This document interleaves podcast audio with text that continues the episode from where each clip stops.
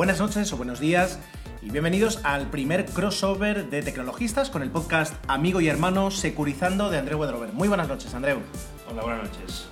Hemos decidido de alguna forma aprovechar eh, la cercanía, los tiempos, eh, las sinergias para juntarnos un ratito y grabar un podcast eh, crossover con, con, un tema, evidentemente, si, si, es de securizando, relacionado con la seguridad informática en la tecnología. Entonces ahí está perfectamente el, el tecnologista securizando. Ah, no, es, no, encuentro una palabra así que, que cruce, pero bueno, da, da, lo mismo, lo podemos hacer así.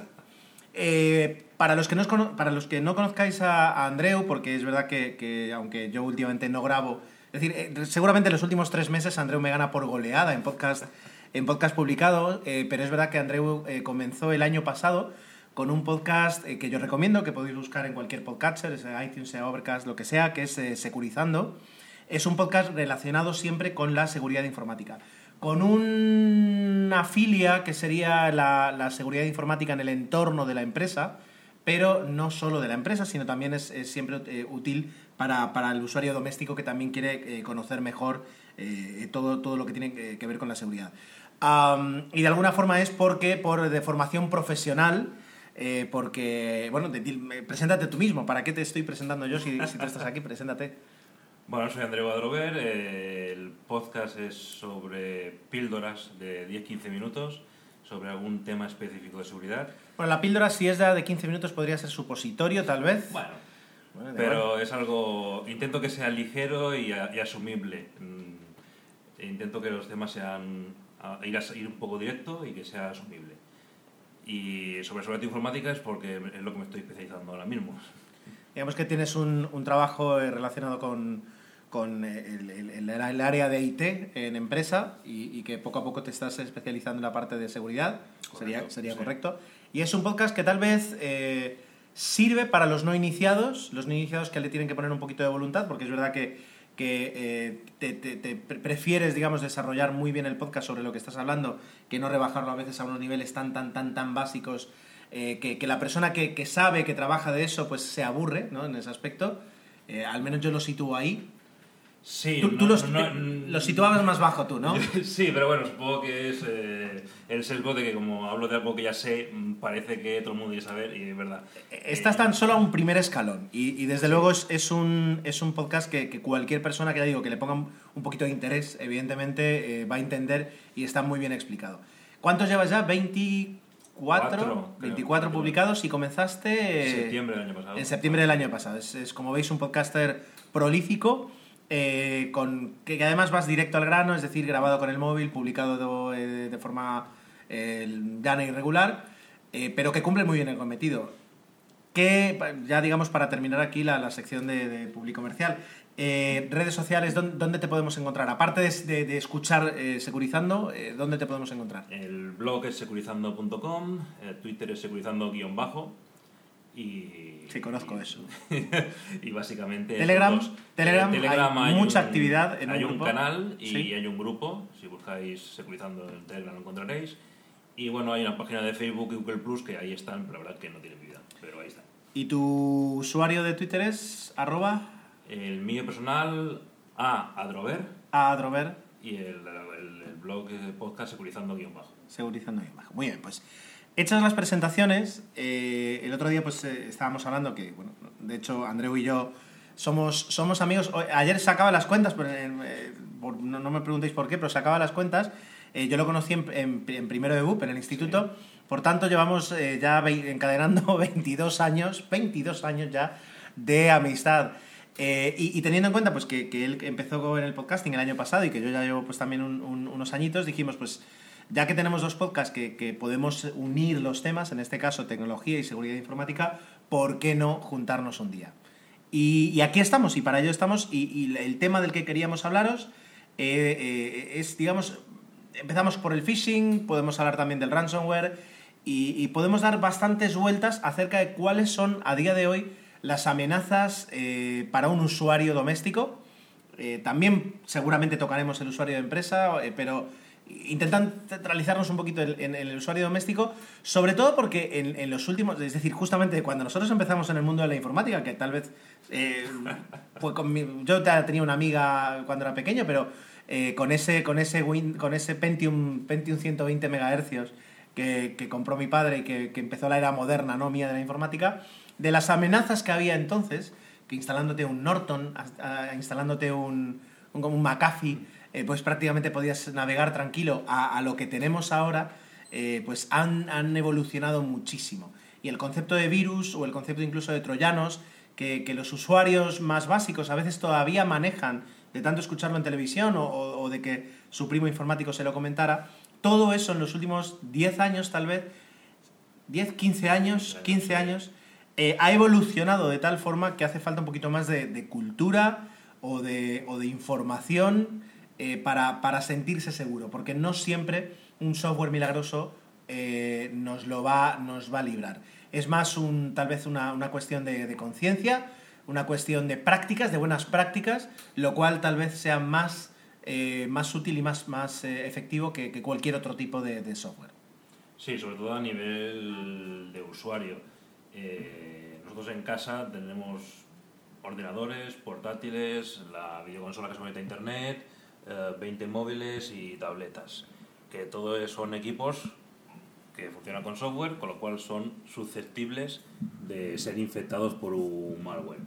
Entonces, pero la verdad es que nosotros en casa no tenemos la capacidad ni técnica ni económica de montar todo lo que monta una empresa. Entonces, eh, sí que hay que tirar más a unas protecciones básicas generales y sobre todo a una sensibilización, cultura de qué peligros hay para verlos e intentar evitarlos. Bien, pues eh, yo creo que podemos empezar eh, con, el, con el phishing, que era, que era el tema que tú eh, propusiste en ese momento. Y, y, ahora que tú lo decías, efectivamente, ahora ya no solo por el famoso Internet de las Cosas, pero es decir, es normal. Yo, por ejemplo, en casa, pues eh, conviven, conviven teléfonos teléfonos con iOS, teléfonos con Android, eh, portátiles con Windows 10, portátiles con, con MacOS 10, eh, una tablet con iOS, una tablet con Fire OS, eh, una Samsung por ahí que, que, tiene, que dice que es Smart TV, yo todavía no lo creo, el, el, NAS de Synology que tiene también su propio, su propio sistema operativo DSM. Es decir, son tantas plataformas que dependiendo de la amenaza hay unas posibilidades, otras posibilidades de defenderse y luego también podemos evaluar cada, cada, cada amenaza de la que hablemos ahora también un poquito por los potenciales riesgos, porque un, un, ataque de ransomware no tiene nada que ver en cuanto a consecuencias con un ataque de phishing o sí. Es decir, quiero decir, eh, antes era en plan, no me pongo el antivirus, pongo un firewall y, y ya está, y, y, sí. y, no me va a pasar nada. Y ahora mismo, es decir, el, el, el al que le hacen un, un, el que sufre un ataque de ransomware, Uh, pues su cuenta corriente no debe por qué temer peligro. No directamente. No debería, efectivamente, eh, depende de si paga o no la recompensa. Y sin embargo, eh, lo que sí puede correr peligro, pues son sus. Entonces, va variando un poquito. Así que, si quieres, empecemos por el tema de. Si quieres, no, vamos, vamos a poner una pausa. Vamos a poner una pausa que queda bien, porque me, se me antoja que esto no va a ser ni una píldora ni un supositorio, sino que va a ser un podcast un poco más largo. Así que vamos a rellenar los vasos, que hace calor, y, y continuamos.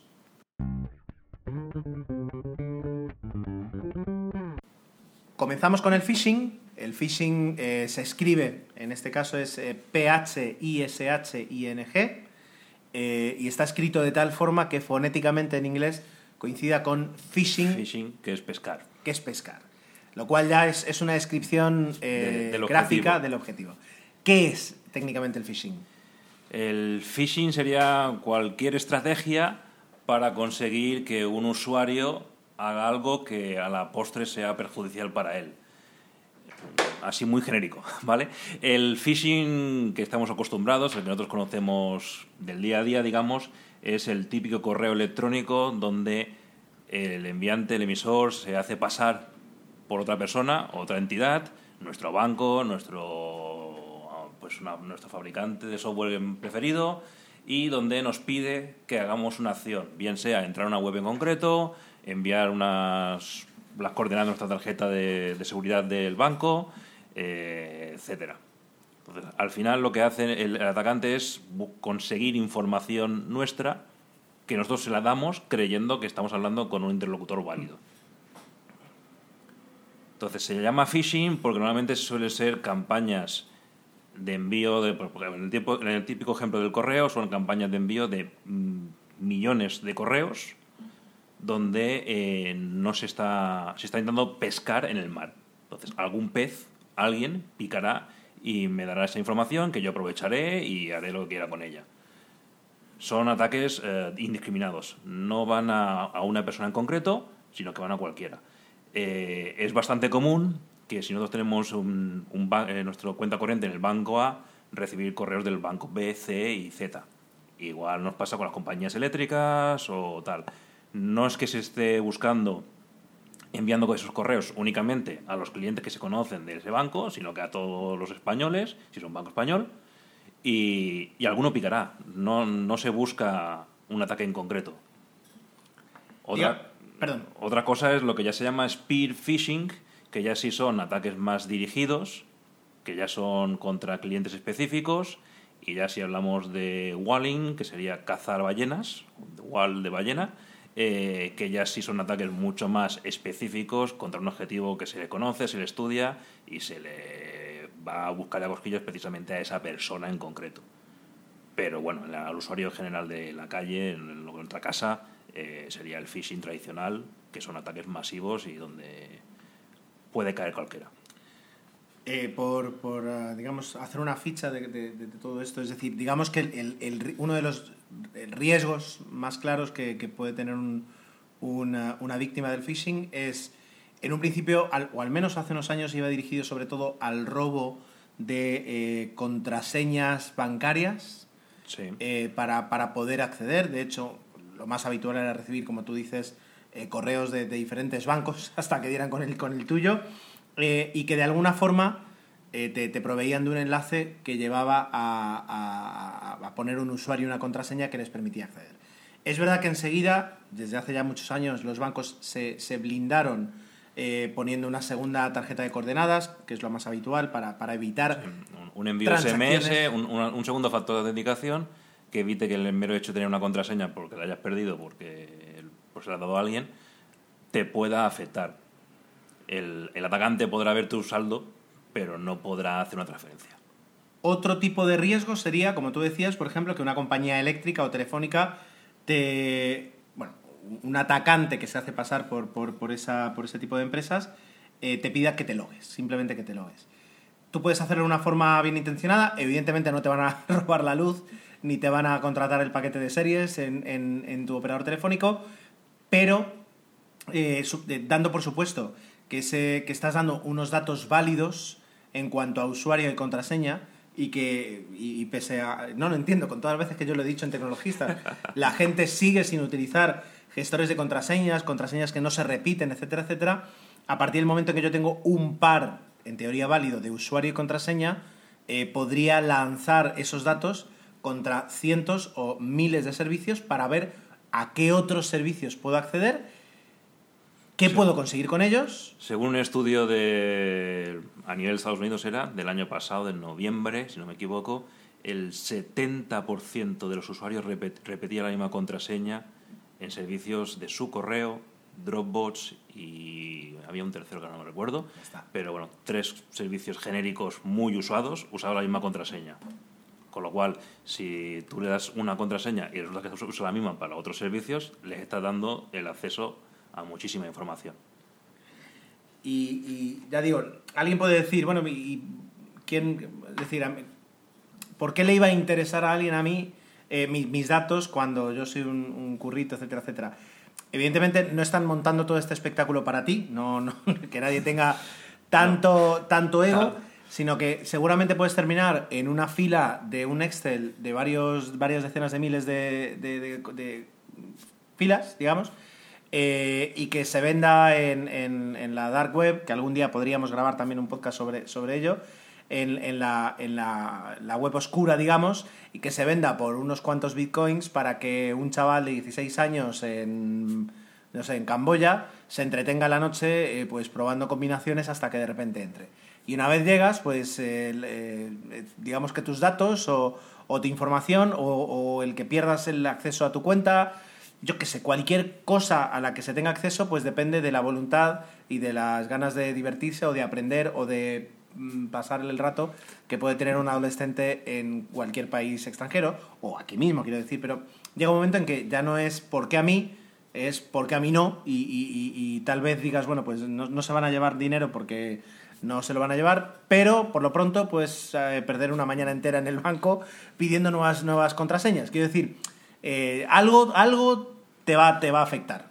Sí, sobre todo luego hay un riesgo que depende de la información que haya, es la suplantación de identidad. Pero eso ya estamos hablando de algo bastante mm, más complicado y pero bueno mm, hoy es una noticia de que uno de los directivos de SAP eh, una marca de coches y aviones tal eh, le han suplantado la identidad y le han pedido mm, préstamos a mansalva para luego declararse en suspensión de, de pagos algo que parece ser que allí en ah, Suecia, en Suecia se puede hacer de forma telemática y fácilmente. Y entonces este buen hombre se ha encontrado en suspensión de pagos, con una deuda importante, y que por la política de empresa es un alto directivo, entonces tiene que dejar eh, de, ser alto directivo y ser paro. Porque por política de empresa no puede haber. Eso ya forma parte de la empresa. Pero bueno, se puede entender. que le han estropeado bastante a este hombre la vida. Eh, por eso digo, es decir, y, ya digo, y es verdad, muchas veces para, para domiciliar una, un, cualquier tipo de pago, para solicitar en una empresa online un, un préstamo, eh, te piden una fotocopia del DNI, una fotocopia, la última nómina y un justificante. Si alguien tiene acceso a, a, Movistar y a Dropbox, donde a veces guardas en la nube este tipo de datos, eh, es bastante fácil que alguien te pueda pedir un préstamo. Vale, pues he aquí los riesgos y, ya digo, aunque muchas veces eh, pues, podemos despreciarlos, no significa que te vayan a destrozar la vida. Seguramente este hombre de SAP cuenta con unos recursos que le permitirán reponerse, por lo pronto ha perdido el trabajo y, por lo pronto se va a ganar unos cuantos meses hablando con su abogado y, peleando para, recomponerse.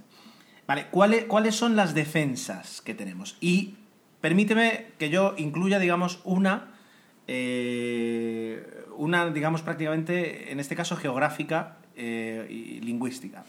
El hecho de que, por ejemplo, yo, eh, tenga como lengua madre el castellano de España, prácticamente me permite detectar de una forma muy sencilla el 95% del phishing que recibo. Bien porque eh, los atacantes a la hora de traducir el castellano utilizan un Google Translate eh, duro y barato que hace que, que te resulte imposible creer que el Santander te está escribiendo de esa forma, eso por una parte, y que incluso si el atacante llegara a escribir con un castellano más propio de Sudamérica, pues sabes que CaixaBank no debería estar escribiéndote y pidiéndote eh, plata o, pesos. Quiero decir, eso es, es, un, es, una barrera natural de defensa. Por supuesto.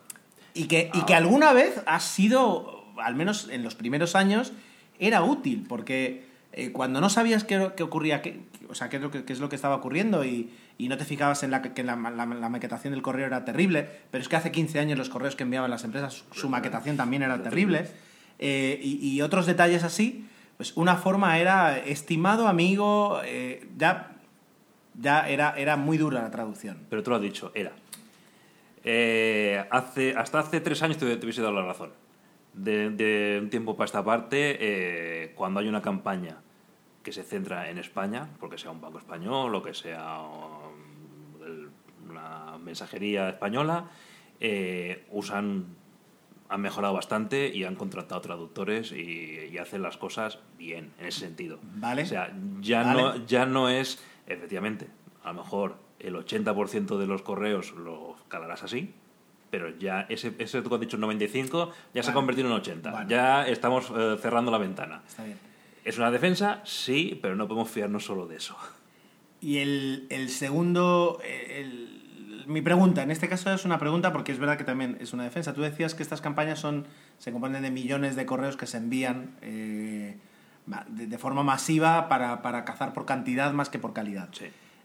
A día de hoy, eh, en 2017, ¿qué servidores de correo te dejan pasar cuando ahora mismo eh, incluso, es decir, empresas como, como, Oracle, empresas como Salesforce, a la hora de, garantizarte un módulo de campañas eh, para cualquier empresa, tienen que mostrarte y, demostrarte que sus correos pasan correctamente y no son, no son filtrados directamente como spam, a día de hoy, ¿cómo, cómo consigue eh, que pasar un servidor de Google, un servidor de Microsoft, un servidor de, Apple, cómo consigue llegar un correo hasta ahí y no ser detectado como spam en los filtros que tienen los propios servidores, ya solo por el hecho de que, yo qué sé, 20 millones de correos enviados en, en 12 horas desde un servidor ruso, ya empieza a ser sospechoso.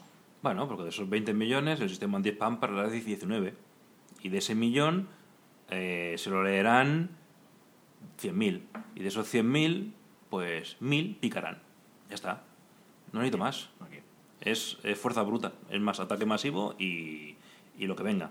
No, en las campañas de phishing mm, es simplemente fuerza bruta. Bien. aparte, ya digo, del, tema que, comentaba yo y, del tema de los propios servidores, que a día de hoy es verdad que, que si tienes un, un correo electrónico en, una de las grandes empresas. Sí, el, el filtro anti-spam ha mejorado muchísimo y funciona muy bien. Funciona muy bien, ya no solo para príncipes nigerianos, que ese es un tema que, podríamos, que podríamos, hablar otro día, sino también para temas de phishing.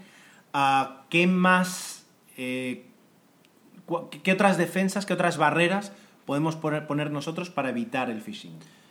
A ver, por desgracia, el phishing se basa en el usuario que lo lee, con lo cual estamos hablando de usuarios. No hay barrera. ¿El usuario qué? Que lee el correo. Ah, que lo lee. Entonces, no hay. El, el, usuario tirolés o algo así. Hombre, si un tirolés recibe un correo en español, a lo mejor, a lo mejor detecta que hay un problema. Sí, sí. no, el problema es de la campaña de phishing es que si nos llega a nuestra bandeja de entrada, lo vamos a leer. Entonces, hay que estar atento y ver que eso no cuadra bien sea por el idioma, como dices, aunque esa barrera cada vez la están solventando mejor, o los formatos ya, están, ya son copiados, ya, ya hay sistemas automáticos y ya los correos falsos o verdaderos de un banco se ven igual en la pantalla, no ves ninguna diferencia. Pero sí, eh, por ejemplo, en el tema bancario, sí cabe destacar que por políticas mm, no obligatorias, pero recomendaciones del Banco de España, eh, los bancos no te van a enviar un, en sus correos no te enviarán, no te ponen, te ponen ningún link para que accedas a ningún sitio. Te dirán, oye, hemos cambiado no sé qué, vete a, tu, a la web, accede a este menú, eh, que estará a la derecha, o tal. O oye, ya te, ya, ya te hemos ingresado la nómina, puedes consultarlo en tal sitio. O tu, lo que sea. Pero no te mandan un link para que accedas al banco. Al banco eh, tú tienes que acceder metiendo la URL en, en tu navegador favorito pero no usando ningún link. Igualmente, los bancos no envían ficheros adjuntos. Salvo que tú, el caso que yo que sé, si tú le pides al banco que una vez al mes te pase tu extracto de la tarjeta Visa, pues te lo mandará en un PDF. Pero no te envían ningún archivo adjunto por su propia voluntad. Entonces, si recibimos un correo de un banco con un fichero adjunto o con enlaces, con links, muy probablemente estemos ante una campaña de phishing. Deberíamos empezar a sospechar, ¿verdad? Sí. Vale. Em, ya pregunto, es decir, yo al menos nunca, nunca lo he vivido ni tampoco he leído acerca de ello, pero casos o ataques de phishing en eh, redes sociales, eh, perfiles falsos, es decir, que, que, voluntariamente te contacten, no lo sé, es decir, ¿has oído hablar alguna vez, más allá del correo electrónico? Sí, pero ya en una red social ya hay una interacción, ya no es tan masivo, ya es alguien dedicado que puede gestionar X víctimas, no es algo masivo. Sí que eh, en páginas de contactos, de ligoteo, te pueden aparecer personas que, y que quieren establecer contacto para que al cabo de X conversación acabar pidiéndote un dinero.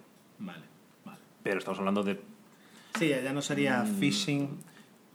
O podría ser phishing, sí, porque bueno, intentan que le des un dinero, pero no te roban la contraseña, no te roban tal, sino te piden, oye, una transferencia porque me ha surgido una urgencia. Quizás más, es más estafa directamente, más que el phishing como tal. ¿Podría ser un ataque, como decías, de whaling, el, concepto que decías de whaling? Bueno, el whaling se llama bien al, chico, al hombre este de SAP, que son... Ah, vas a alguien gordo, una ballena. O sea, no, no estás cogiendo pececitos en el mar, sino vas directamente a por una ballena que la tienes localizada, sabes dónde está, sabes información sobre ellos y vas a por ella en ese sentido. Y, no se puede dar el caso de que yo lanzo una campaña de phishing, eh, como tú decías, consigo los datos de 1.500 personas. Y de las 1.500 personas consigo entrar en sus cuentas, consigo ver eh, los saldos que tienen. Efectivamente, con los datos que tengo sin una tarjeta de coordenadas o algo similar, no puedo realizar ningún tipo de transferencia.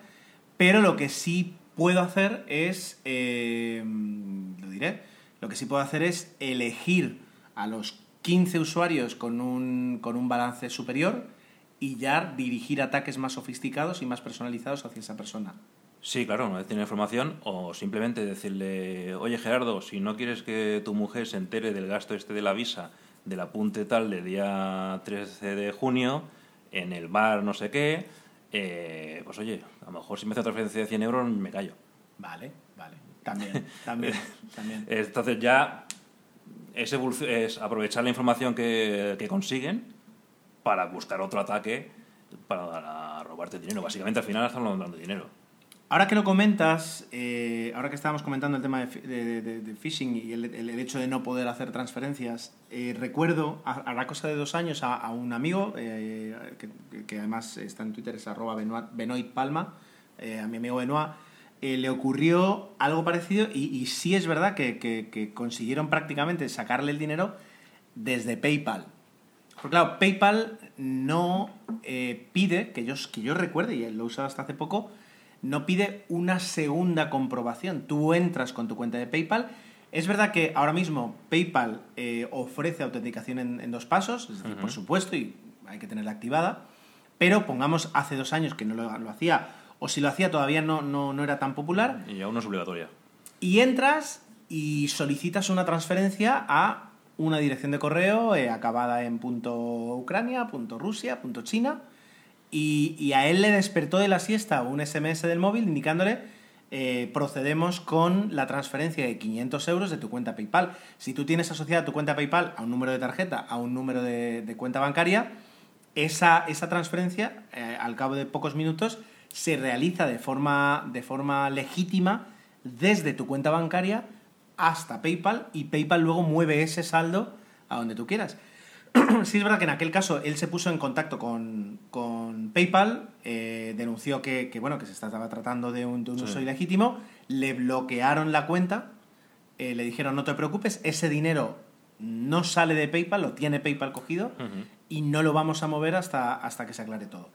Tuvo que empezar a enviar, pues si no recuerdo mal, de enviar a un no sé si era dirección o fax, no me acuerdo cómo era, es decir, una prueba de que efectivamente él era el dueño de la cuenta y que, que, su petición de bloqueo y de, de, anulación de esa transferencia era legítima y al final lo consiguió. PayPal en ese aspecto estuvo muy proactivo, es decir, se implicó, evidentemente ellos tienen una, una preocupación totalmente eh, legítima de, de, de, garantizar la seguridad dentro de su sistema de pago, porque lo es todo. Le va el negocio. Le va el negocio y al final se solucionó. O sea, y él se quedó tranquilo, etcétera, etcétera.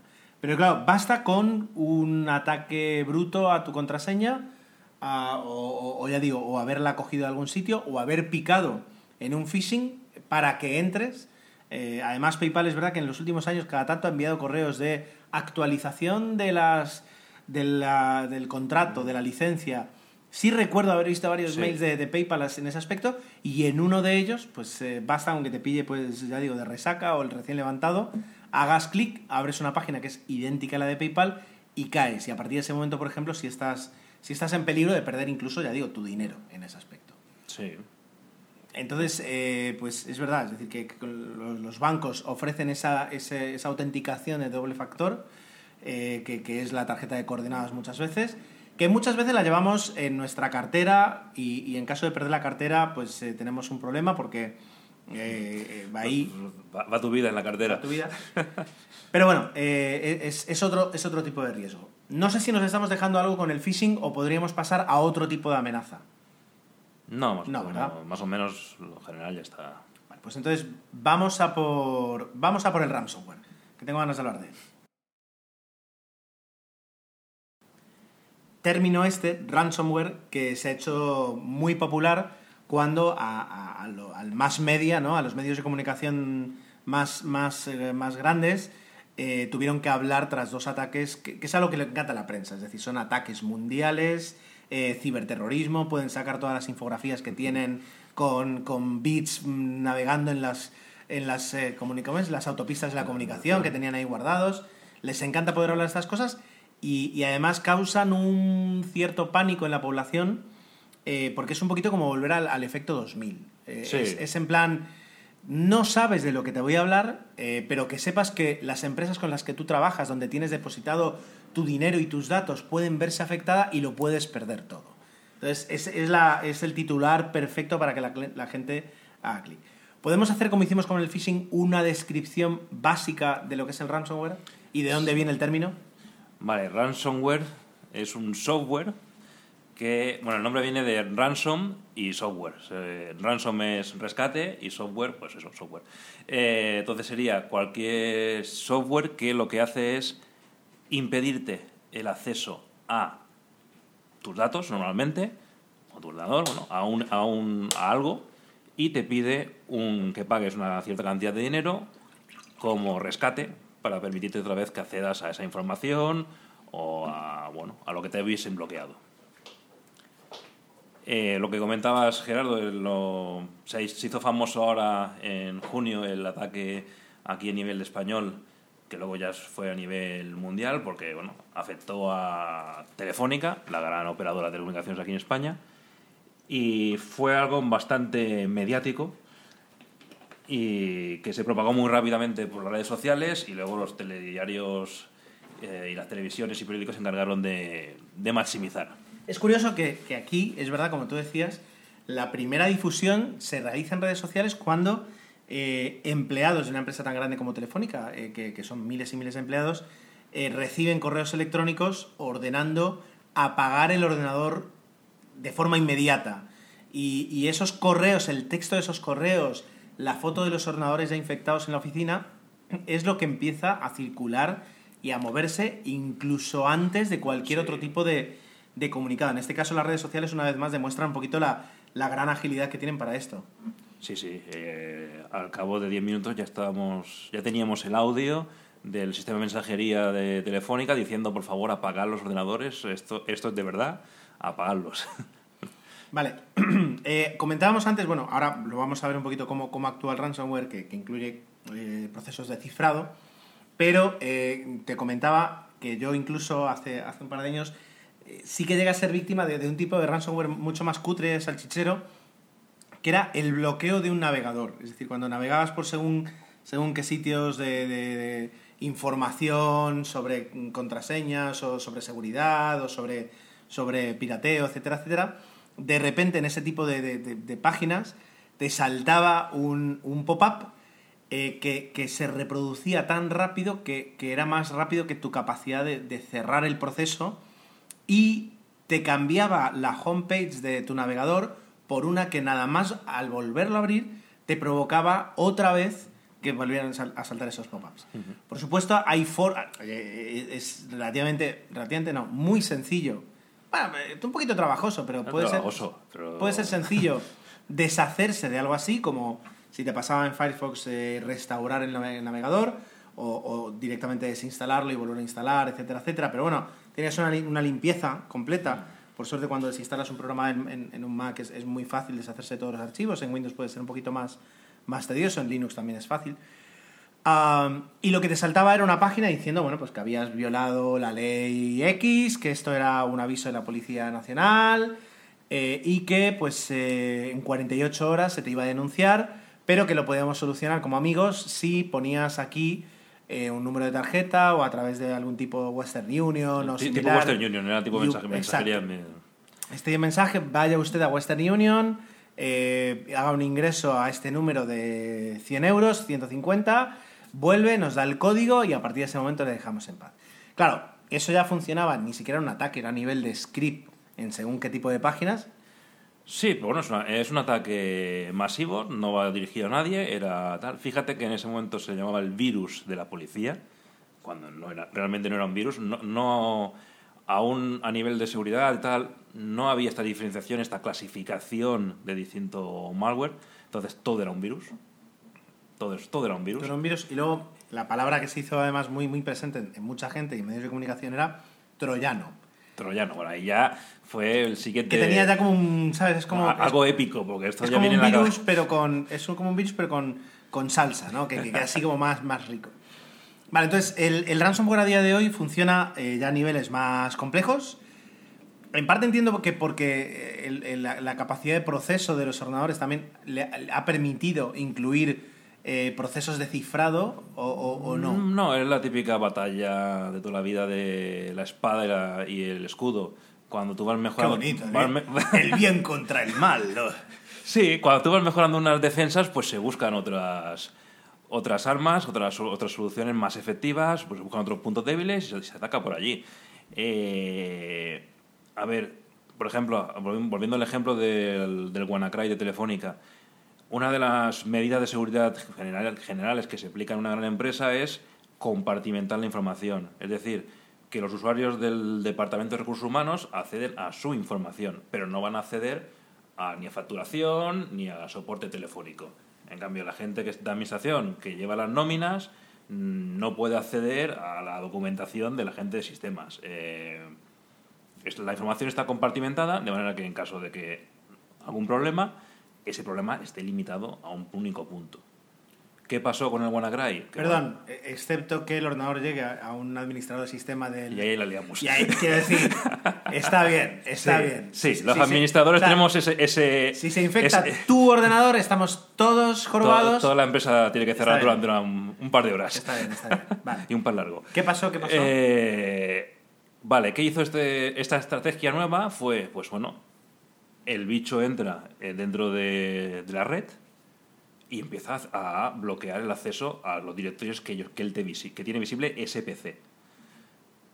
Cuando ha hecho esto, lo que hace es buscar otros ordenadores dentro de la misma red que sean vulnerables y salta al siguiente ordenador. Ese ordenador puede ser el, PC, el ordenador al lado o puede ser el de la planta superior que pertenece a otro departamento. Entonces ya es otro departamento, tiene otras carpetas, pues ataco a esas. Y así se va propagando y va saltando de ordenador en ordenador, con lo cual salta de departamento en departamento y va saltándose esa compartimentación que habíamos hecho a nivel de seguridad de accesos compartidos. Entonces, ante una defensa que nos permite minimizar y eh, los, los riesgos y los daños, pues el siguiente ataque ha buscado una estrategia para saltarse esa defensa. Vale, vale. Pero ya no, ya no es que elimine los datos, sino que en este caso los cifra. Sí, porque ahora eh, es relativamente fácil cifrar la información, ya todo cualquier sistema operativo, eh, bueno, nosotros en nuestro día a día usamos el cifrado sin darnos cuenta, accediendo a las webs, HTTPS siempre, eh, cuando nos conectamos a otro servidor, a una carpeta compartida, esa conexión ya hoy en día va cifrada, eh, salvo casos raros. Entonces, el ordenador está acostumbrado y trabaja para eso, al cifrar toda la información que va y viene. Con lo cual, el, cualquier software que ejecutes en ese ordenador tiene esa capacidad de cifrado, porque el propio sistema operativo te lo ofrece, porque es una necesidad hoy en día. Entonces, lo que eh, estos ataques de ransomware lo que hacen es cifrar la información que tienes almacenada en tus carpetas, en las tuyas, en las del servidor dedicado, eh, etcétera. Y luego te piden el rescate, un dinero, para darte la clave para descifrar esa información. Vale. El beneficio económico está en eso, en, el rescate, en darte la clave para descifrar. Tres, tres eh, observaciones, tres comentarios que me gustaría que, que me aclararas. El primero, realmente eh, cuando hablaban de intereses políticos, etcétera, etcétera, eh, ¿tiene sentido pedirle eh, a un usuario doméstico una determinada cantidad para recuperar todos sus datos? Tiene sentido, porque mm, yo no sé qué porcentaje de usuarios domésticos hacen, un- bueno, hacen no, tienen un sistema de copias de seguridad, yo diría que un 1% si llega, Si si llega. llega. Ah, pero, pero hacer, hacer un, o sea, solicitar un rescate a una gran corporación No, eh, realmente, porque de hecho decían luego, yo no sé de dónde sacan los datos, una vez terminado el ataque, etcétera, etcétera, que estimaban que en realidad esta gente pues había llevado pocos miles de euros de, de las, de los rescates pagados. Entonces, ¿realmente existe, o sea, el, el- el- el beneficio económico es simplemente una excusa para poder lanzar este tipo de ataques y que no se vean directamente como, como unos ataques eh, estratégicos, ah, sino, sino que se camuflan con, esa, con ese activismo de decir quiero un poquito de dinero de cada uno? Eh, a ver, el WannaCry a Telefónica no le supuso nada. Le supuso un día de no trabajo. Correcto. Pero a la ferretería Martínez, al colmado María Antonia y a cualquier pyme, sí le puede suponer quebrar.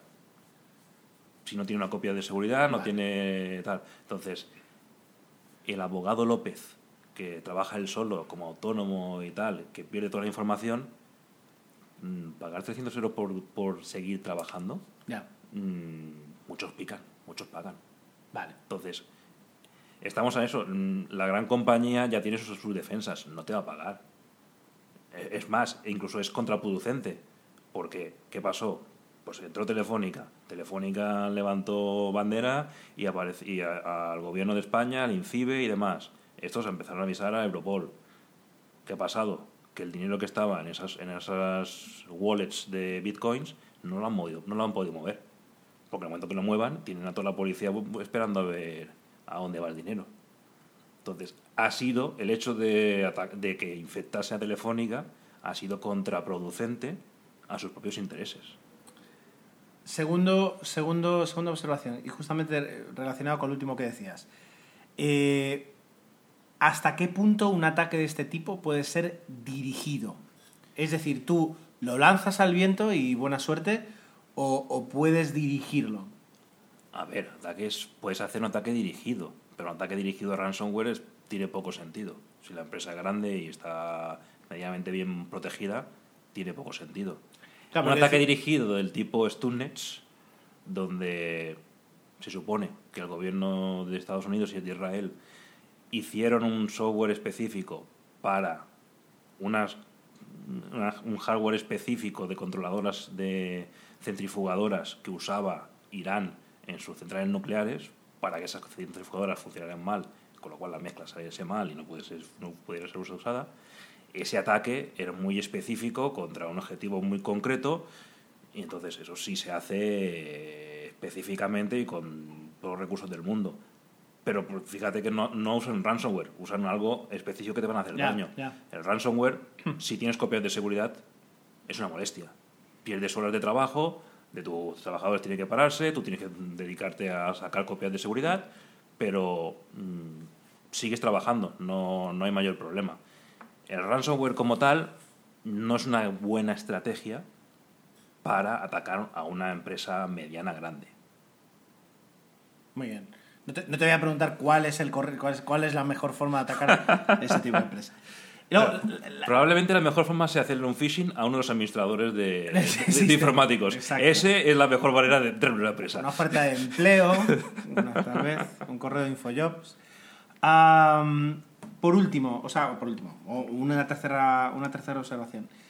Podemos situar eh, en, en un extremo de- del, del- como, ya, ya no como empresa, sino como usuario dentro de esa empresa.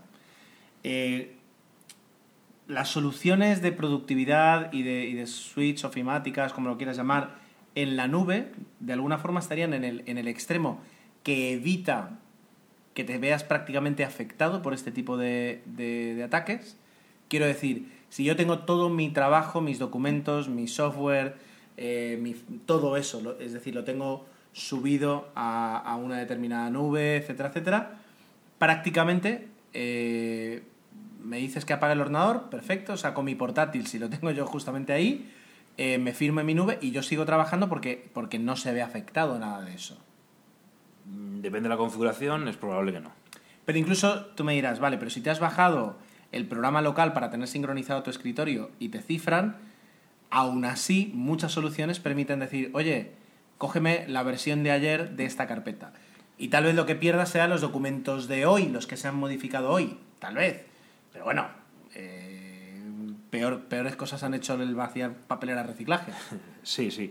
A ver, los sistemas en la nube son muy prácticos, tienen esta seguridad extra que comentas del versionado, que te permite dar marcha atrás y evitar ese cifrado. Mm, Mucha gente que ha tenido un ransomware aunque tuviese la carpeta sincronizada y se le ha cifrado la nube, han podido dar marcha atrás, no han tenido que hacer ningún pago ni nada, pero es una, es una solución, pero no es una copia de seguridad. No, no, no, no, no, no, ya digo, eh, me refiero a, a que eh, cuanto más basado en la nube tienes tu trabajo, menos te vas a ver afectado Por un fallo por tuyo. un- bueno, o por un ataque Pasa- ransomware. Le pasas la, la pelota, pasas tu, tu responsabilidad a un tercero. Correcto, correcto. Y en el otro extremo, y ahora cuando comentabas el tema de Telefónica, eh, eh, y digamos que esta es una llamada de atención, al menos mía, para todas las personas que, que- tienen como base de trabajo su escritorio de Windows. Quiero decir, todas las personas que, que- y yo en mi trabajo veo muchísimas, que cuando minimizan todo, te aparece un escritorio plagado de documentos y de carpetas, en realidad toda esa información está en local y es una información que si se cifra no hay forma de recuperar.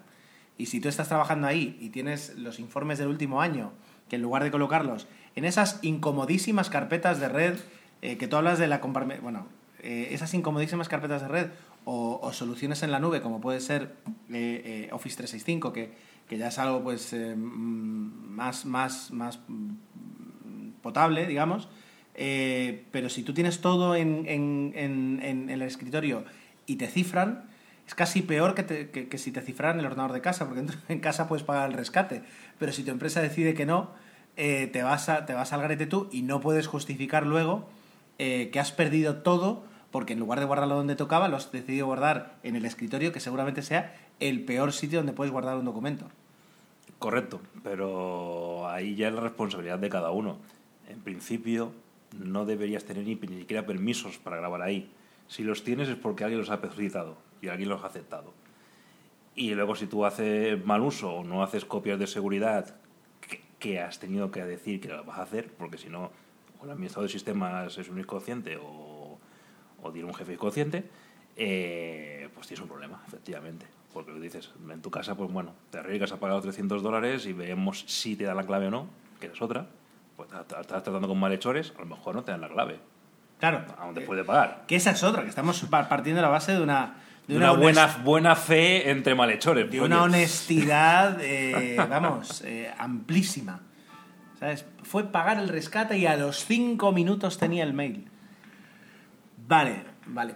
Ya, digamos, por curiosidad, es decir, dentro de tu, de tu amplia trayectoria profesional, dentro del mundo de, de la tecnología y la información, ¿cuántas veces te has encontrado ante la situación de tener que decirle bien a un usuario o directo o indirectamente el todo esto que has perdido que estaba en tu escritorio? Pues porque el disco duro se ha ido al garete, porque te han hecho una migración de un ordenador a otro y no ha sido satisfactoria, por el motivo que sea, todo esto que tenías ahí en el escritorio, todo esto se ha perdido como lágrimas en la lluvia.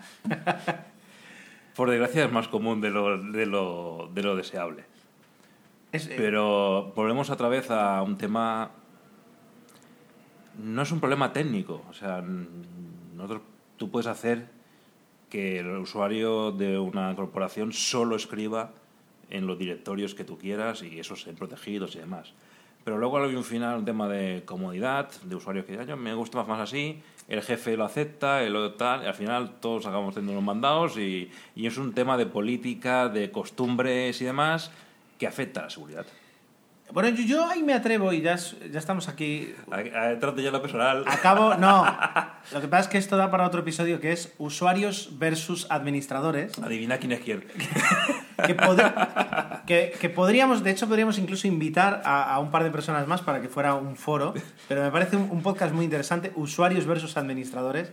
El hecho de que eh, yo, yo, por ejemplo, que, que he trabajado eh, con sistemas de... Ahora, digamos, prácticamente, por suerte, trabajo, trabajo basado en, en Office 365, lo cual, para mí, incluso eh, de donde vengo, es una, es una ventaja.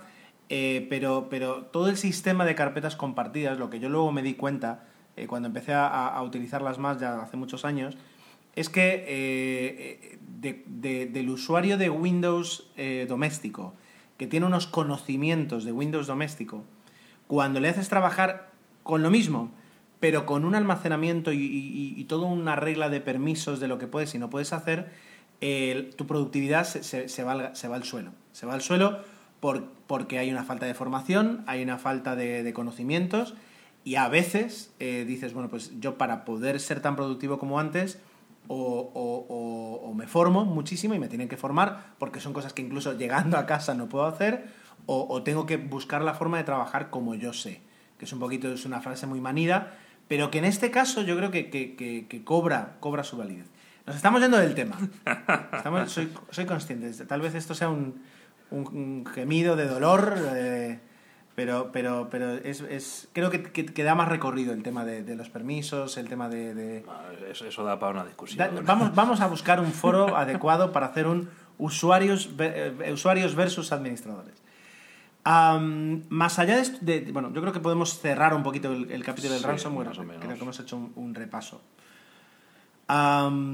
Phishing, ransomware. La pregunta es ahora, eh, y ya digo, ya no solo por, por la especialización que tú tienes, eh, sino además por la experiencia. A día de hoy, virus y troyanos y, y malware, que lo digamos, podemos encapsularlos de alguna forma, es decir, en piezas de software que de alguna forma aterrizan en nuestro sistema. El malware es el nombre más general, que es el software que hace mal. Entonces, Correcto. Luego ya la categorización... Sí, es decir, eh, el, el spyware, eh, etcétera, etcétera. Todo este tipo de, de, de documen- es decir, perdón, de ataques, que también son ataques, digamos, a día de hoy siguen... Te voy a hacer dos preguntas. Por una parte, ¿siguen suponiendo un volumen de, de- de- de- de ataques recibidos de los que haya que dedicar unos recursos importantes para detenerlos? Punto número uno. Punto número dos, ¿siguen constituyendo una amenaza real teniendo en cuenta, y ahora ya, digamos, tiro yo de experiencia profesional, de que eh, hace 10 años tenía que bajarme yo eh, los anti-spam los fines de semana en el trabajo para limpiar porque eh, digamos que el, el antivirus que había en la oficina no era capaz de detectar eso y, y la cantidad de gente que navegaba por internet hacía que, que los ordenadores fueran fatal. Eso fue hace 10 años. Y a día de hoy no tengo la impresión de que, de que eso suceda más. No sé si bien por una mejora de los sistemas de seguridad o bien porque el Es- volumen... eso habla bien de las protecciones perimetrales que hemos puesto en la empresa. Pero... Estamos aquí discutiendo sobre la empresa. Pero claro, digo, a Sí. día de hoy no sé hasta qué punto suponen realmente una amenaza seria o es algo que simplemente con mantener actualizado el software que se eligió para, para defender, te puedes prácticamente olvidar de todo eso. Incluyendo además cómo han mejorado en los últimos 10 años, porque que han mejorado muchísimo, todo lo que son navegadores de Internet, que era también una fuente, la fuente por donde llegaba prácticamente todo. Era la fuente de todo. Yo he llegado a casa de mi padre y he visto barras, he visto barras de herramientas Yo llegué, yo que, no creeríais 10 tampoco. 17 barras. en Totalmente, totalmente. Contadas, 17. Totalmente. Pero, es decir, eso sigue siendo, eh, por, por concluir en algún momento mi pregunta después de tres minutos, ¿sigue siendo algo de lo que preocuparse? Eh, sí, a ver, los ataques seguirán, seguirán apareciendo, básicamente porque son rentables, siguen siendo rentables para el atacante, con lo cual seguirá habiendo campañas de phishing, seguirá habiendo ataques. Eh, para un usuario no- doméstico de casa, bueno, pues con tener un antivirus actualizado, el que prefiera, con tener una política más o menos de que no instalar nada, no trabajar en su casa con un usuario administrador. Todos los sistemas operativos modernos permiten tener al menos dos usuarios, el administrador y el de uso diario. Entonces, si vamos a navegar, si vamos a ver una película, tal, no hace falta ser administrador. Ni en Windows, ni en Linux, ni en, Mac. Un usuario normal, basta. Y si te pasa algo, te entra un malware siendo un usuario normal, el daño es mucho menor que si es administrador.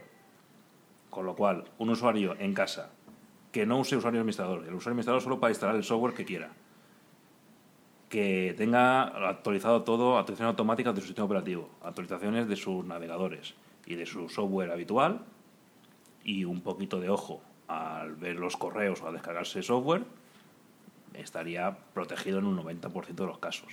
Y para el 10% restante, copias de seguridad. De- el tema de los, de los usuarios de administrador, yo que siempre he utilizado un usuario con administrador, es verdad que yo llevo ya, pues fíjate, 11 años con, con Mac. Es decir, que cuando yo me pasé de, Mac a, perdón, de Windows a Mac, todavía en aquella época estábamos con, Windows XP, o sea, estamos hablando del año 2006. Sí, de hecho yo llegué justo cuando estaban lanzando Windows Vista, etcétera, etcétera. Todo eso ya no lo tuve. realmente para mí lo único que, he tenido que tener en cuenta son dos cosas. Es una, no instalar eh, software de, ¿cómo se dice? De, de, proveniencia fuentes dudosas. de fuentes dudosas, digamos. Es decir, no, no bajarte nada pirata de, de torrent o de donde sea, o de una página de descarga directa, etcétera, etcétera. Punto número uno. Punto número dos, realmente ser consciente de qué es lo que me pide el sistema cuando me cuando pide que ponga una contraseña. Porque una de las cosas que tiene Mac, ahora Windows, entiendo que no te pide una contraseña, pero muchas veces te, te para el ordenador y te dice, por favor, confirma si quieres. Pero en el caso, en el caso de Mac es muy sencillo, te dice, estás instalando este programa, este, este, programa te está pidiendo que pongas la contraseña porque va a tener ciertos accesos, eh, privilegios de acceso o privilegios de uso de datos, etcétera, etcétera. Y si yo pues estoy instalando, yo qué sé, Dropbox, acabo de descargarme el programa de Dropbox y lo instalo y me pide una contraseña, me quedo tranquilo y lo hago. Sí. Porque al fin y al cabo es decir, eh, aunque tú me digas no utilices normalmente un usuario administrador, perfecto pero muchas veces te vas a tener que ir al usuario administrador para hacer las cosas por las que te van a atacar. Así que a la postre, más allá de, utilizar un usuario normal que no sea administrador, es... Sí, pero a ver, hay ataques eh, que son invisibles para el usuario.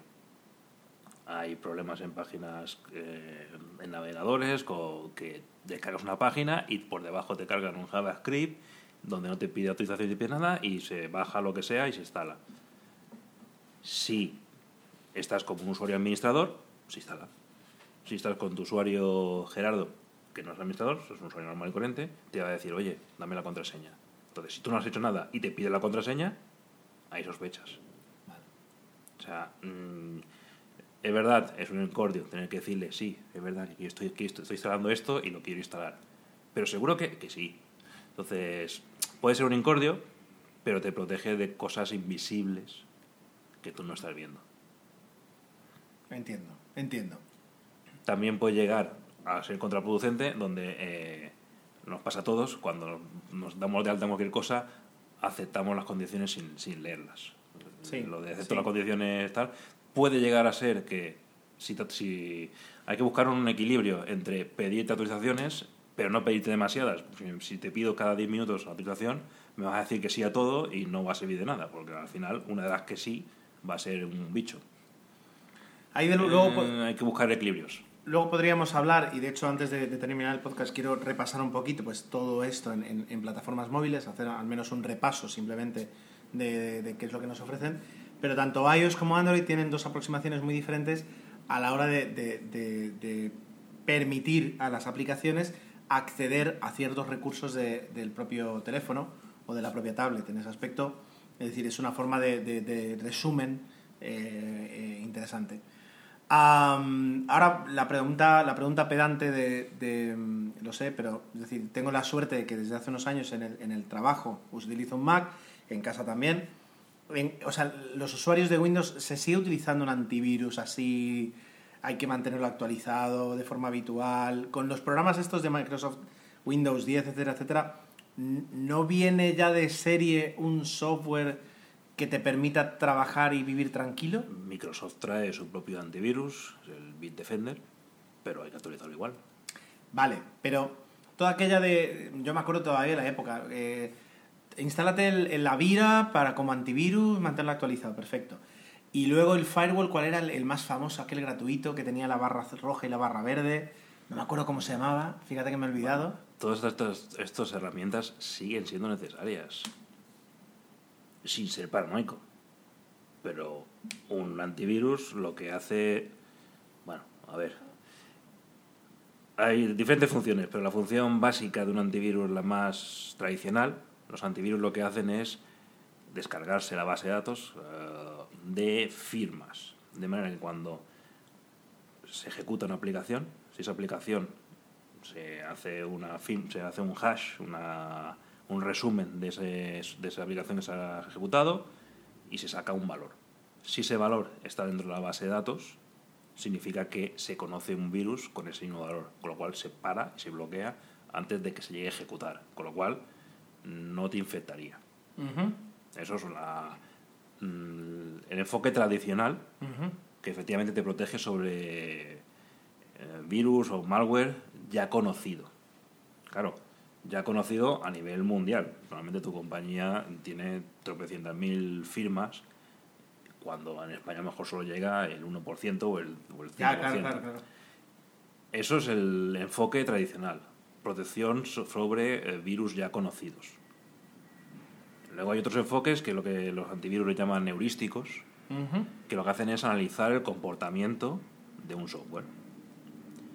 En el caso de un ransomware, por poner un ejemplo, veríamos que si un archivo se ejecuta y al cabo de unos instantes está llamando a unas librerías de cifrado del propio sistema operativo, pues el sistema operativo te las ofrece para que cualquier software lo use, si llama a esas librerías y al cabo de un segundo está buscando ficheros, oye, páralo. Porque aunque no seas un virus conocido, no te tengo yo en mi base de datos de firmas, tu comportamiento es sospechoso. Vale. Eso sería el enfoque heurístico. De, heurístico de. Esto viene del griego que es. el nombre de inteligencia. Vale, vale, vale, vale. Serían los dos enfoques más tradicionales. Luego hay otros enfoques que ya mm, llevan unos agentes integrados dentro del sistema operativo y ya más complejos y con mayor facilidad Luego a nivel de redes, pues puedes tener los lo que llaman IDS, Intrusion Detection Systems, o Intrusion Protection System, IDS IPS, que lo que hacen es analizar el tráfico y a partir del comportamiento de ese tráfico de red, decidir si hay un atacante allí y bloquear, ese, eh, bloquear esas conexiones. Pero bueno, en cualquier caso, cualquier sistema operativo, sí, es totalmente recomendable tener un antivirus que hoy en día ya no te ralentiza en el ordenador para nada. Ya se han, optimizado, no es como hace 10 años, que efectivamente se ponía el antivirus a analizar y podías irte a comer porque el ordenador no hacía nada. Hoy en día ya no te, no te das cuenta de, que de esa protección que tienes allí. Después de esa afirmación, te voy a invitar los martes o los jueves, no me acuerdo cuando se pasa el antivirus en la oficina, para que eh, pues comentes a todos los compañeros que en realidad el, antivirus no, no, ralentiza, no ralentiza nada. Pero bueno, ahí está. Vale, pues eh, antes, antes de terminar, llevamos ya una hora de, una hora de podcast, ¿vale? en aplicaciones móviles, en aplicaciones móviles, perdón, en dispositivos móviles con, Android o con cualquiera de sus fork, como puede ser Fire, Fire OS o em, iOS, ¿de acuerdo?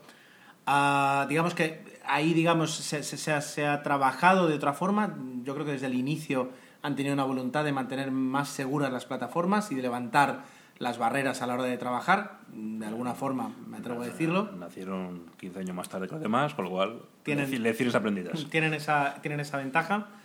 Ah, convendría comentar, cuando estabas hablando del tema de cifrado, que, que, todos los dispositivos iOS, desde la salida de iOS 8, eh, se decidió cifrar por defecto toda la memoria del dispositivo. De forma que cada vez que pones el código o cada vez que pones eh, tu huella digital, eh, el sistema tiene la autorización de eh, tocar los datos, pero cada vez que sacas una foto o un vídeo y ese vídeo se guarda en memoria, se guarda de forma cifrada. De forma que en el momento en el que se apaga el teléfono, en el momento en el que se bloquea el teléfono, los datos en la memoria están cifrados.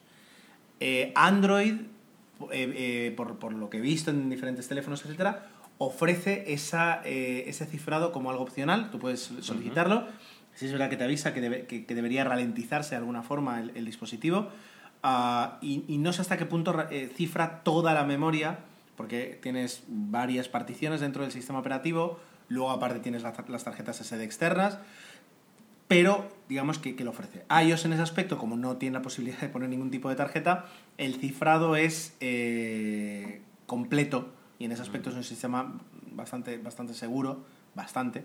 Hasta el punto al menos que, por ejemplo, para, el F, tanto el FBI como la Guardia Civil, para conseguir tener acceso a un dispositivo iOS eh, y a la memoria del, dispositivo, han tenido que contactar con, con una empresa israelí, que es la única que, que Dice poder hacerlo. dice poder hacerlo, que, que sí, que parece que lo hace, que se llama Celebrite, que con. Celebrite, con dos T's.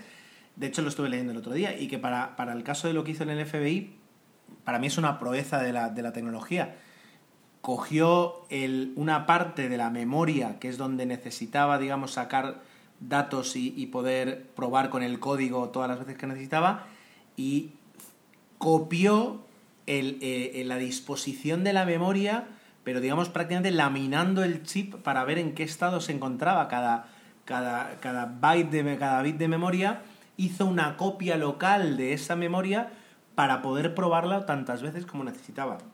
Quiero decir, cuando llegas a ese punto dices, bueno, pues eh, no es infalible, evidentemente nada lo es en tecnología, pero llega un punto en el que tu foto del niño y de la playa pues eh, eh, se pueden considerar bastante seguras si alguien toma tu teléfono. A ver, en tecnología podemos decir que la seguridad no existe. Por supuesto. por Pero, supuesto. bueno, la seguridad se calcula en años de necesarios para recuperar esa información. A Una cosa es segura si, por decir una tal, si en- en- durante una guerra yo doy una orden que tiene que ejecutarse en, durante, en menos de una hora y el enemigo consigue descifrarlo en ocho horas, la información está segura. Ya no le sirve de nada al enemigo. Ya hace siete que se ha enterado que le hemos mm, que ha atacado no, sé dónde. Si una información de Hacienda tiene que estar durante cinco años disponible, el hecho es que alguien tarde 10 años en conseguirla, ya no le sirve, ya ha caducado. Ahora mismo los cifrados permiten eh, hablar de trillones de años de cálculo. Hasta que vengan los ordenadores cuánticos, de momento estamos seguros. Exacto. Luego ya tocará de- re- volver, a, volver a cifrar todo. Vale, en, en, en Android eh, saltaron algunas noticias de, de aplicaciones no seguras que se habían colado. Digamos que Android existe, eh, digamos, dos fuentes de, de conseguir una aplicación. Por una parte tendrías la, la Play Store o la App Store de Amazon para conseguir esas aplicaciones. Y luego están las fuentes de terceros Correcto. digamos que en teoría las aplicaciones que pasan por las tiendas deben pasar los suficientes controles de seguridad, ¿no? Hace así que no con la cabeza. En este sentido hay que decir que Apple es mucho más exigente y con las aplicaciones que están en su tienda. Y eh, mientras que en Android lo que las, las aplicaciones tienen que cumplir lo que dicen. Pero si una aplicación te dice que voy a acceder a tus fotos y las voy a cifrar y tú aceptas y la aplicación hace eso, acceder a las fotos y cifrarlas, entonces la aplicación cumple lo que, lo que ponía en las condiciones y puede entrar en la, en la, Play Store. Cosa que Apple te dirá que dónde, vas. Entonces, lo- el enfoque es, es diferente. Apple, con su tienda, lo tiene todo mucho más controlado y mucho más eh, limitado. Android eh, es mucho más abierto, dice, haz lo que quieras, siempre y cuando haces lo que dices que vas a hacer. Luego ya es responsabilidad del usuario bajarse o no bajarse o hacer tal. Y luego están aparte las apps, las APKs de terceros que te bajas de donde quieras. Vale. Que esa ya sí que no hay filtro alguno. Podríamos decir, eh, tal vez, que la forma más rápida de sufrir un ataque, ransomware, o un ataque de, de robo de datos, o cualquier otro tipo de datos, sería en un teléfono Android, es decir, obtener una aplicación de pago a través de un tercer canal de forma gratuita. Quiero decir, Claro. si, si yo tengo una, la aplicación de Android de Dropbox, pongamos, y yo la consigo bien en Play Store, pero yo tengo un- una tablet Firos que no, no tiene acceso a esa tienda. Entonces entro en uno de los decenas de repositorios de APKs que existen y la descargo. Te dicen que la firma es la correcta, que es seguro, etcétera, etcétera. Bueno, por supuesto, hay una exposición de seguridad porque, porque la aplicación no, no viene, digamos, de, de- Del fabricante. del de fabricante, digamos, viene de un tercero. Eh, que puede haber incluido ahí algún tipo de, de dato o no. Pero el incentivo de, de irte fuera de la, de, la, de la Play Store en realidad es, es, es muy bajo. ¿Para qué me iba a ir fuera de una tienda de aplicaciones cuando puedo conseguir de una forma mucho más sencilla la propia, la propia aplicación en la tienda? Incluso además cuando tengo que autorizar al teléfono a aceptar ese tipo de aplicaciones porque por defecto un teléfono Android no lo hace y, y un- y una tablet con Firos tampoco. Eh, ¿Qué ocurre? Que si yo veo en la Play Store una tienda de una, una aplicación que cuesta 20 euros y sin embargo busco en Google y me dice que en esta página me la puedo descargar gratis, el incentivo para hacer ese esfuerzo y ese trabajo es mucho más alto. Y tal vez es, es por ahí por donde se aprovecha para conseguir eh, un acceso y, colarte una aplicación que es verdad que lo es, pero que se ha modificado y se han añadido. Vamos, eh... eso, eso, no es la aplicación del fabricante, pero es lo mismo que nos pasa en un PC cuando te bajas una, a una página rusa buscando las licencias de, de algún software que vale 500 euros. Claro. Entonces, ¿sí? ¿Te estás ahorrando 500 euros? Pues sí, dicen que sí. Luego funcionará o no funcionará. ¿Y cuántos bichos trae y tal? Bueno, eh, te arriesgas a eso. Eh, si eres consciente de lo que estás haciendo y del riesgo que estás cometiendo, al menos haz una copia de seguridad antes de hacer cualquier barbaridad de estas. Luego ya depende de cada uno. Los, los desarrolladores tienen que comer. De hecho, también eh, hace, hace cuestión de, yo creo que fue un año y medio, por ahí, salió diferentes noticias digitales, medios digitales, eh, el, el, hecho de que había un virus para Mac, etcétera, etcétera. Y luego cuando, cuando lo leías te decía que, bueno, que si te descargabas, yo qué sé, el, el, Office 2017 para Mac y de un torrent y te lo instalabas, que ahí entraba el virus. Claro, se, ya eh, estás haciendo algo que, que, no digo que esté mal, ahí yo no entro, bueno, para mí sí está mal, pero no entro, que es el hecho de, conseguir, de conseguir, como tú dices, un software de pago de forma gratuita. Claro, al instalarlo te va a pedir, porque un software tan pesado como un Office, por ejemplo, es normal que te pida contraseñas, eh, y tú se la estás dando a un software que no sabes quién lo ha hecho, quién lo ha compilado, que seguramente además es el Office original, pero que aparte le ha añadido en el script de instalación que te instale esta otra pequeña aplicación y también te vuelve a pedir la contraseña. De hecho, pasó lo mismo con Dropbox en, en macOS, que fue el motivo por el que yo dejé de usarlo. Mm. El hecho de que te, te incitaban al engaño al pedirte la contraseña y se guardaban la contraseña para luego ellos utilizarla cuando necesitaban. Y, y en ese caso era de la propia aplicación. Sí. Pero, pero eh, para los usuarios móviles ya dices que, que Apple tiene un, un, un, uh, un control muy estricto. En, el, en este caso de Google, ¿hay algún tipo de recomendación para, para no sufrir ese tipo de ataques? ¿Un antivirus para, para Android a día de hoy es, es, una, es una aplicación realmente seria? No lo a sé. ver, hay fabricantes de antivirus generales que han sacado su versión para Android. Funcionan bien. El INCIBE, el Instituto Nacional de Ciberseguridad español, eh, tiene una aplicación que se llama Conan, eh, no es el bárbaro, pero casi, y que lo que hace es, mm, básicamente, es un listado de, te hace una revisión de configuración de qué permisos tiene cada aplicación y un listado de aplicaciones en lista negra para bloquearlas y tal. Entonces, hay soluciones, son útiles, sí, van bien. Eh, un antivirus como tal mm, para un Android no lo veo. Si no haces ninguna barbaridad y te bajas cosas de la tienda oficial y no haces nada raro, no lo veo excesivamente necesario. ¿Que lo puedes tener? Pues una mejora. Sí, sí, es una... A ver, ocurre es que eso a veces proporciona una, una falsa seguridad que, que, que, puede ser más peligrosa que, que, la propia, que las propias prácticas. El hecho de, de pensar que, que, estás protegido puede llevarte a, a, a iniciar pues, de, prácticas y usos que normalmente no, no realizarías. Mm. Vale, pues eh, no sé si tenemos algo que añadir en este podcast de hora y cuarto. Parece un 00 podcast por el tipo de duración. Eh, por mi parte, no. También es verdad que ahora mismo son las eh, 12 y 8. O sea, 8 minutos pasan de la medianoche. Eh, una hora menos en Canarias. Y, y, y es ya, pues, eh, las energías empiezan a bajar. No sé si tienes algo que añadir, que comentar. No, en principio, en resumen, un usuario particular en su casa con tener el antivirus de su equipo actualizado, con seguir un poquillo de lógica cuando nos envían un correo que no esperamos y con buscarse un sistema de copias de seguridad para que en el caso de un problema poder volver a la situación anterior, eh, ya está cubierto para la gran mayoría de problemas.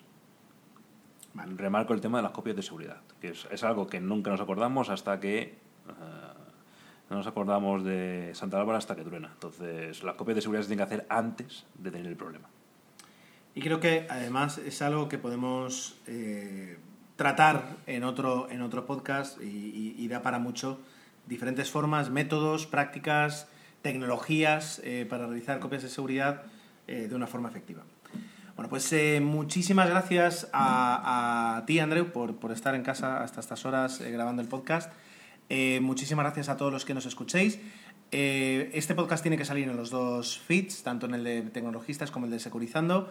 Eh, para los que escuchéis eh, normalmente tecnologistas y no sabíais que existía eh, Securizando, vamos a recordar lo que es el podcast de, seguridad informática de Andreu, Andreu Adrover, que su usuario de Twitter es arroba adrover y que luego está arroba securizando guion bajo. lo de guion bajo soy consciente, también he pasado por ahí. Y, y la dirección, bueno, y que está disponible en cualquier podcast. Y aparte es securizando.com. ¿Vale? Y por mi parte nada más, bueno, para los que escuchéis Securizando y no hayáis escuchado nunca, eh, escuchado nunca Tecnologistas, que por supuesto también los tienes que haber, en mi caso eh, Tecnologistas está, dentro de una pequeña estación de podcast personal que va publicando cuando puede, que es cajer7.net, que lo podéis buscar en cualquier podcast como, como Tecnologistas, eh, y que como cuenta de Twitter tenéis arroba, arroba cajer7net, y un grupo de Telegram espectacular, que muchas veces es Andreu el que lo mantiene ahí vivo, y desde aquí mis gracias públicas, eh, un grupo de Telegram al que podéis acceder a través de un enlace. ¿Y dónde está el enlace? Pues como tweet fijado en la cuenta de Twitter de arroba cajer7net. Y además un canal de Telegram donde podéis recibir todas las actualizaciones que, hagamos, que es eh, telegram.me barra cajer7. Entonces, hecho el spam a última, a última hora antes de darle a parar, eh, despido a todo el mundo agradeciendo eh, que, haya dedicado una horita y cuarto a escuchar todo esto, si lo ha escuchado entero y si no, pues el ratito que haya escuchado. Y sobre todo a mi amigo Andreu, que tiene un podcast espectacular y que podemos aprender muchísimo escuchando seguridad. Adiós. adiós.